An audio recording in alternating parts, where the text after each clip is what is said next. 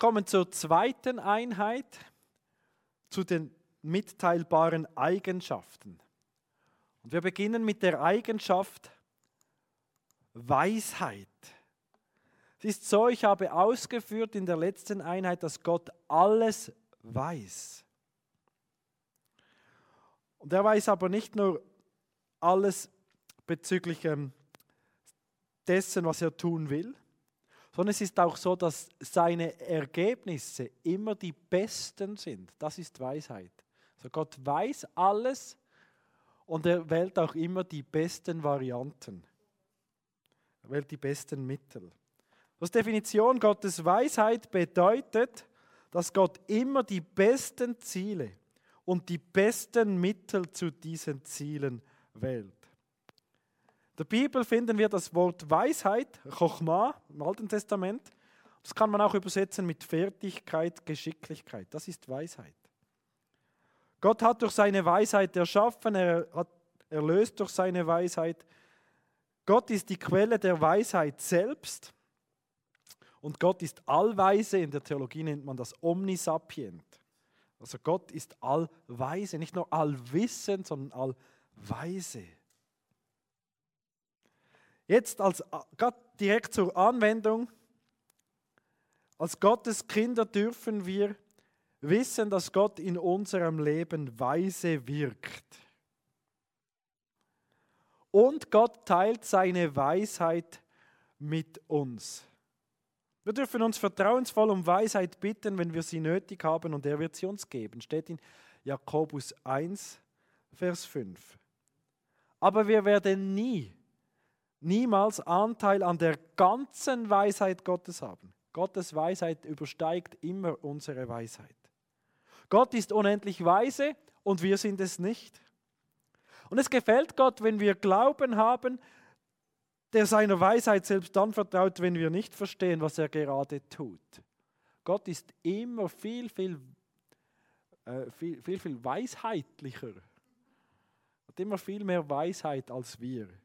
Wir verstehen es vielleicht nicht immer, aber Gott wählt immer die besten Mittel, um die besten, bestmöglichen Ziele zu erreichen. Wir verstehen vielleicht nicht, warum es das gerade das beste Ziel ist, aber wir dürfen wissen, es ist das beste Ziel weil Gott so weise ist. Dann auch noch, ähm, ja, das ist noch vom Lied, genau, gang weiter. Freiheit und Allmacht. Die Freiheit Gottes ist jene Eigenschaft Gottes, nach der er alles tut, was ihm wohlgefällt. Die Allmacht Gottes bedeutet, dass Gott fähig ist, seinen ganzen heiligen Willen auszuführen. Gott ist allmächtig.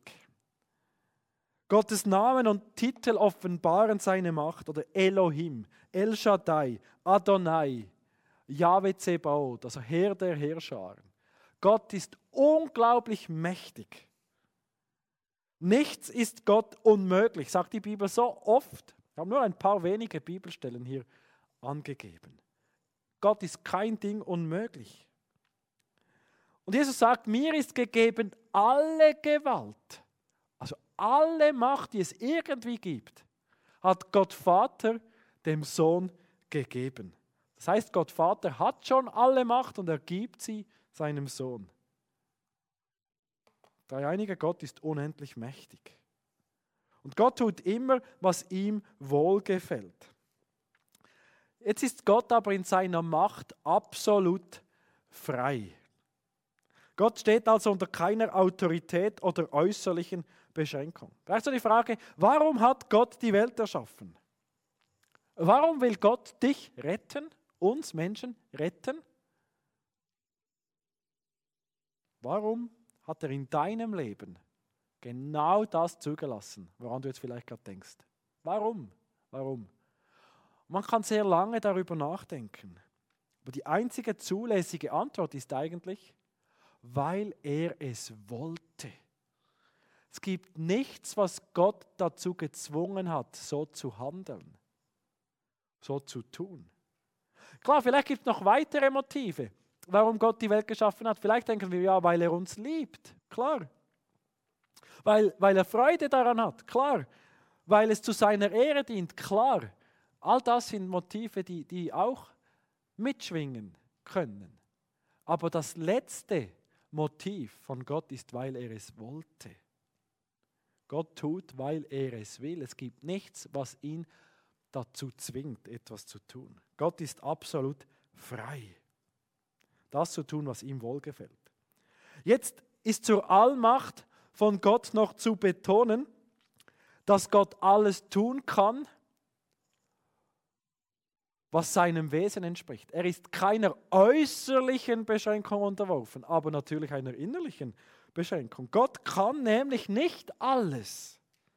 Gott kann nicht alles. Ja, es ist sogar so, dass Gott vieles nicht kann. Ist noch spannend, die Bibel beschreibt ganz vieles, was Gott nicht kann. Gott kann zum Beispiel nicht bereuen, wie wir Menschen das können.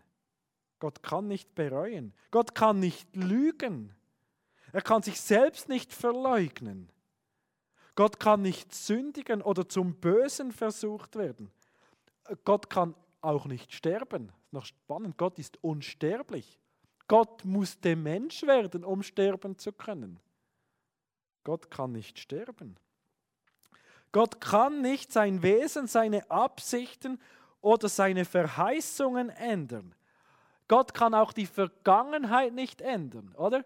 Was passiert ist, ist passiert und es ist nicht so, dass Gott plötzlich mal sagt, okay, ich ändere mal, was vor 2000 Jahren ist und dann gibt es eine ganz andere es gibt ja so Filme, oder, wo man plötzlich die Vergangenheit ändert und dann Riesenchaos und alles anderes. Das kann Gott nicht. Nicht, weil er nicht allmächtig wäre, sondern weil das wie in sich ein Widerspruch wäre. Gott kann das Wahre nicht falsch nennen oder das Falsche wahr. Gott kann also nicht sich widersprechende Dinge tun. Als ich Teenager war, wurde ich so irgendwann mal mit der Frage konfrontiert, kann Gott einen Stein erschaffen, der so groß ist, dass er ihn selbst nicht mehr heben kann. Wir haben dann als Teenager darüber philosophiert und gesprochen. So. Und die Antwort ist nein, Gott kann das nicht. Warum nicht? Weil Gott nicht gleichzeitig Gott und nicht Gott sein kann. Wenn er ihn nicht heben könnte, wäre er in diesem Moment nicht Gott. Gott kann nicht in sich Dinge tun, die ihn dann nicht mehr, dass er, Gott kann nicht, nicht Gott sein. Er kann nicht, nicht Gott werden. Gott ist Gott und Gott bleibt Gott. Punkt. Gott kann auch nicht in sich selbst widersprechende Dinge tun, also einfach die von der sprachlichen Logik nicht möglich sind. Gott kann nicht ein viereckiges Dreieck erschaffen oder ähm, einen schwarzen Schimmel oder so, einfach weil das von der Sprache her nicht, nicht möglich ist. Also Gott kann nichts machen, was, was ähm, in sich unlogisch ist. Gott kann aber auch nichts erschaffen, über das er keine Macht hat. Kann nicht sagen, ich schaffe mal etwas und über das habe ich keine Macht mehr. Weil Gott immer Gott ist und Gott bleibt. Also Gott kann nicht sein Wesen ändern. Kann er nicht. Seine Absichten oder seine Verheißungen. Gott ist immer Gott und Gott bleibt Gott. Und das ist auch unglaublich wichtig, ist das so. Es würde alles zusammenfallen, wenn das nicht so wäre. Wenn Gott diese Dinge, die ich da aufgeführt habe, tun können, dann würde er aufhören, Gott zu sein. Gott kann aber nicht nicht Gott sein. Gott kann nicht aufhören, Gott zu sein. Jetzt ist so die Frage, was bedeutet es aber nun, wenn der Engel Gabriel oder Jesus selbst sagt, bei Gott ist kein Ding unmöglich? Dann bedeutet das, also dann müssen wir diese Aussage in, in ihrem Kontext verstehen. Ja, was ist denn der Kontext von Gabriel, dass er zu Maria sagt, bei Gott ist kein Ding unmöglich? Was ist der Kontext bei Jesus, wenn er sagt, bei Gott ist kein Ding unmöglich? Der Kontext ist, oder was Jesus, was Gabriel damit sagen möchte, ist, Gott kann das tun, was bei uns Menschen unmöglich ist. Gott kann sogar das tun. Gottes Macht ist nicht durch unsere Endlichkeit begrenzt. Kein Ding kann Gottes Macht eingrenzen. Kein Ding. Einzig Gottes Wesen schränkt Gott ein. Einzig, wie ich es jetzt schon ein paar Mal gesagt habe, die Tatsache, dass Gott nicht zugleich sein und nicht sein kann, schränkt Gott ein. Gottes Allmacht ist für uns eine große Quelle des Trostes. Gott kommt ganz sicher zum Ziel. Nichts kann Gott daran hindern, uns zu retten. Wie, wie tröstlich. Stellt euch vor, Gott wäre nicht allmächtig. Wir können ja nie sicher sein, ob er mit mir denn auch wirklich zum Ziel kommt. Aber Gott ist allmächtig. Wenn er verheißt, dann wird es auch so sein. Und eine andere Anwendung, Gott hat auch uns Macht anvertraut. Nicht Allmacht, aber doch Macht. Geistige Kraft, geistliche Kraft, Überzeugungskraft und auch Macht in unterschiedlichen Autoritätsstrukturen. Macht in der Familie, die Macht der Obrigkeit, Macht im Beruf vom Chef, Macht in der Gemeinde, den Ältesten, Macht. Diese Macht, die Gott uns anvertraut, ist anvertraute Macht. Das heißt, Gott gibt sie uns, er verleiht sie uns und unsere Verantwortung ist, diese Macht in seinem Sinne zu gebrauchen. Und es ist immer so, wenn wir Macht, in welcher Struktur auch immer, so verwenden, wie es Gott nicht will, ist es Machtmissbrauch. Also Gott gibt uns Macht, zum Beispiel mir als Vater über meine Kinder. Das ist Gottes Struktur. Aber ich muss diese Macht so gebrauchen, wie es Gott gefällt. Ich darf meine Kinder nicht missbrauchen. Das wäre Machtmissbrauch. Also Gott vertraut uns Macht an, die wir in seinem Sinne benutzen sollen. Noch, eine, noch zwei weitere Eigenschaften, die ich zusammennehme, Wahrhaftigkeit und Treue. Die Wahrhaftigkeit Gottes bedeutet, dass, der treue Gott, dass er der treue Gott ist und dass all seine Erkenntnis und Worte sowohl wahr als auch der letztgültige Maßstab der Wahrheit sind. Und die Treue Gottes bedeutet, dass Gott immer das tun wird, was er gesagt hat und erfüllen wird, was er verheißen wird. In der Bibel sehen, lesen wir, dass Gott der einzig wahre, wirkliche Gott ist, dass er nicht lügen kann. Ich vorher schon ausgeführt.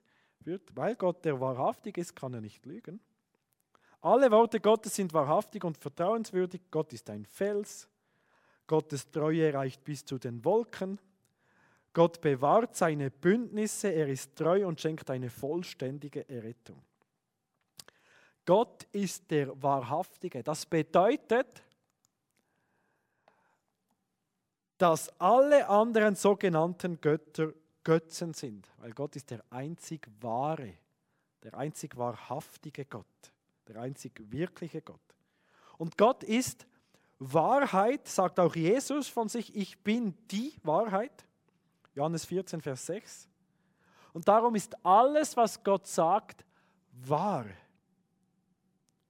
Und jetzt ist da die Frage, ist alles, was Gott sagt, Wahrheit, weil Gott es sagt? Oder sagt es Gott, weil es Wahrheit an sich ist? Das ist auch wieder eine schwierige philosophische Frage. Ist Wahrheit eine Größe über Gott oder unter Gott? Schwierige Frage. Und überall, wo, wo das Absolute betroffen ist, kommen wir nicht um einen Zirkelschluss. Also Gott selbst ist wahrhaft, aber er bestimmt auch, was Wahrheit ist. Ich meine, dass Wahrheit nicht ein Gott zugefügtes Attribut ist, das so der Willkür ausgesetzt ist. Aber ich glaube auch, dass Wahrheit nicht größer ist als Gott. So dass Gott sich der Wahrheit unterordnen müsste. Wenn nämlich die Wahrheit eine Dimension hätte, die größer ist als Gott, dann wäre die Wahrheit Gott und nicht Gott wäre Gott. Ich denke, es gilt wie beides. Alles, was Gott sagt, ist Wahrheit. Alles, was Gott tut, ist richtig. Seine Worte sind, und Handlungen sind der letztgültige Maßstab und die Definition der Wahrheit. Was Gott als Recht bezeichnet, ist objektiv gesehen richtig. Und deshalb kann Gott nicht lügen oder sich selbst verleugnen. Aber ich glaube auch, dass Gott niemals etwas Falsches wahrnehmen würde. Also dass das wie in sich stimmig ist, konsistent so. Was Gott wahr nennt, ist wahr. Und das ist auch wie, wie ersichtlich für uns. Das ist auch wunderbar, dass Gott nicht das Böse gut nennt. Und das die Wahrheit ist, sondern dass das, was wir wie an sich gut anschauen, auch, auch für Gott gut ist. So. Gott ist wahrhaft, er ist treu. Er macht, was er sagt. Ich glaube so, so stelle ich es mir zumindest vor, Wahrheit und Gott ist unglaublich identisch so. Gott ist Wahrheit. Nicht vorstellbar letztlich, aber es ist wunderbar. Es ist auch wie ein Zirkelschluss. Es geht nicht anders. Jetzt aus der Tatsache, dass Gott Wahrhaftigkeit und Treue ist, folgt, dass sein Wort die Wahrheit ist. Gottes Wort ist Wahrheit, Johannes 17, Vers 17.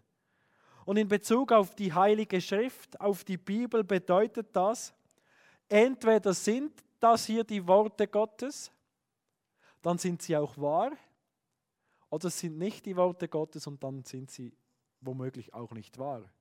Aber wenn das hier Wort Gottes ist, dann ist es zwingend wahr. Und zwar alle Worte in der Bibel. Wenn das Wort Gottes ist, ist jede Schrift wahr. Und so heißt es auch in 2 Timotheus 3,16, alle Schrift ist von Gott eingegeben. Das ist ein Selbstzeugnis, das uns zeigt, dass bis ins letzte Jota, bis ins letzte ist das wahr. Wahr, was da steht. Das heißt nicht, dass alles, was in der Bibel steht, wahr ist in dem Sinne, wie wir es verstehen. Ich meine, auch der Teufel sagt an gewissen Stellen etwas in der Bibel. Das ist natürlich nicht wahr. Aber es ist wahr, dass der Teufel das gesagt hat. Es ist wahr, wahrhaft. Jetzt, was bedeutet das für uns praktisch? Das bedeutet, wenn wir über irgendetwas in dieser Welt dasselbe denken, was Gott darüber denkt, dann denken wir darüber wahrheitsgemäß. Wenn wir tun, was Gott als recht ansieht, dann tun wir das Richtige. Wir sollen Gottes Wesen nachahmen, indem unsere Worte stets wahrheitsgemäß sind. Wir sollen uns auch immer an das halten, was wir versprechen. Gott teilt das mit uns. Wir sollen auch wahrhaft sein. Die Bibel sagt, wenn du Ja sagst, dann ist Ja du Nein sagst, dann ist Nein. Du musst nicht noch sagen, ich schwöre oder ich verspreche es oder ganz sicher ist es, so als wäre es, wenn du das nicht sagen würdest, weniger wahr, sondern einfach, was du sagst, ist wahr. Punkt. So sollen wir Gott nachahmen. Und dass Gott Wahrheit ist, hat auch noch eine andere praktische Konsequenz. Nämlich dort, wo die Menschen Gottes Maßstab nicht kennen oder anerkennen, fehlt ihnen der letzte Bezugspunkt und es wird letztlich alles relativ. Es kann in der Kirche sein, in der Gesellschaft, wo auch immer. Dort, wo man Gottes Wort nicht kennt, seine Maßstäbe, dort wird es relativ. Dort wird plötzlich dann eine normierte Norm zur normierenden Norm.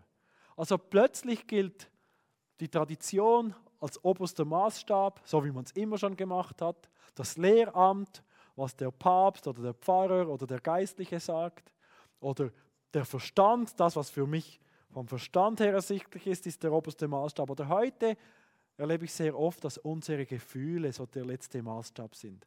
Was, das, was sich gut anfühlt, ist wahr. Dort, wo man Gott, Gottes Wort nicht mehr kennt, muss irgendetwas anderes der letzte Maßstab sein. Eine sogenannte normierte Norm, eine Norma normata wird zur normierenden Norm, zur Norma normans. Und dann ist es so, dass man entweder wird die Wahrheit sich auflösen oder man wird sich einer Ideologie hingeben. Dort, wo Gott nicht die letzte Wahrheit ist, wird sich eine Gesellschaft auflösen oder sich einer Ideologie hingeben, früher oder später. Das ein paar Gedanken zur Wahrhaftigkeit und Treue.